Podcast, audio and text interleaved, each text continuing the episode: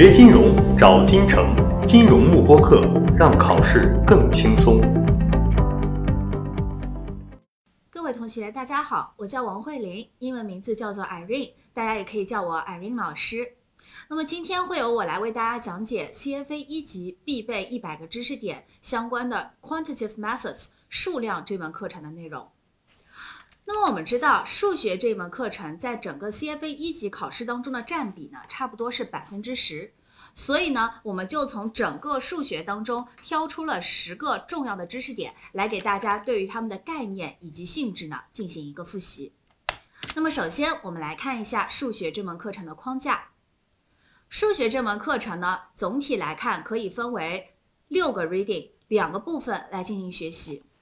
那么其中呢，reading 六可以单独作为一个部分，它讲的其实跟我们数学的关系呢不是非常大，主要讲的是一些金融的基础知识。我们知道，在金融当中呢，我们一直说啊，今天的一块钱不等于明天的一块钱。比如说，你现在拿着一百块钱存银行，银行给你百分之十的利率，那么一年之后呢，你其实可以拿到一百一十块钱，而这多出来的十块钱呢，就是所谓的 interest 利息的部分。那么由于利息的存在，我们会发现不同时间点的现金流是不能够简单进行相加减的。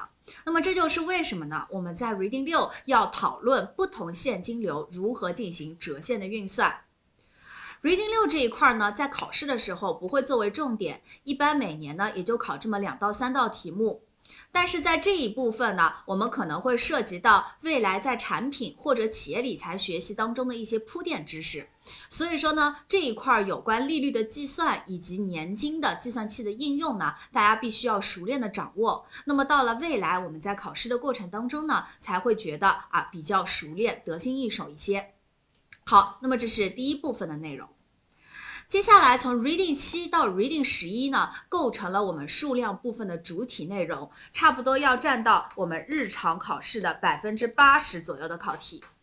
那么这一部分呢，主要讲的是两件事情。第一件事情呢是统计学，第二件事情呢叫做概率论。那我们说啊，在金融当中，你要投资股票和债券呢，主要看的是股票和债券未来的走势，所以我们必须要研究某一类产品它未来对应某一个价格发生的可能性。好，那我研究未来事件发生的可能性呢，就是概率论的一个内容。那我们主要是在 Reading 八 Probability Concepts 当中呢，给大家进行一个讲解。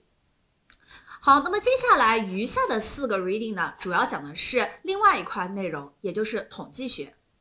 那么在数学当中啊，我们知道统计学呢分为两个分支，第一个分支被称为描述性统计学，也就是给你一组数据呢，大家会判断它的特征，比如说它的均值中心是在哪里啊？它关于均值呢分布是比较离散的还是比较紧密的？它的离散程度是怎么样？那么这一块内容呢，主要是 Reading 七 Statistical Concepts 的这块内容。那么 Reading 七呢，我们会简单介绍一些描述一组数据的一些指标，比如说大家熟悉的均值、方差、标准差，都是这个 Reading 所讲的内容。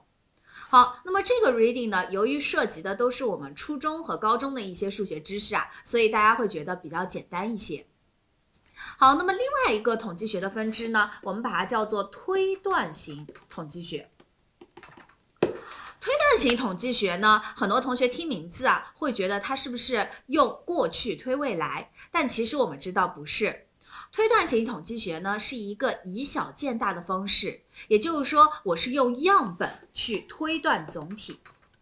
那么，既然我要用样本的特征去推断总体的一个情况，所以这个时候呢，我们就涉及到两件事情。第一件事情，我首先要有一组样本，我必须要知道抽样的一个方法，那么主要就是 sampling 抽样的内容。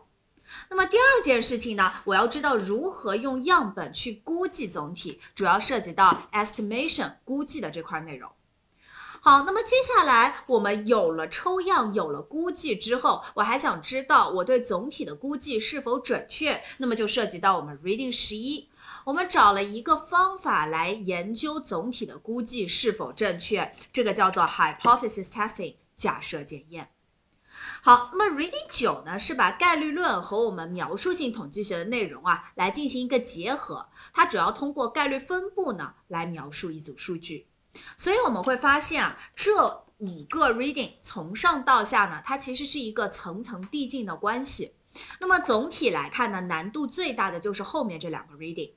但在正式考试的时候呢，我们会发现，虽然这两块内容啊学起来比较抽象，考的时候呢反而是比较简单的。那么等一下给大家复习知识点的时候呢，同学就可以清晰的感受到。好，那么这是有关整个数学部分的一些核心内容，主要就是集中在概率论和统计学。那么接下来呢，我们正式来看第一个知识点。锁定金城教育，成就金融梦想。更多备考知识，请关注金融幕播课。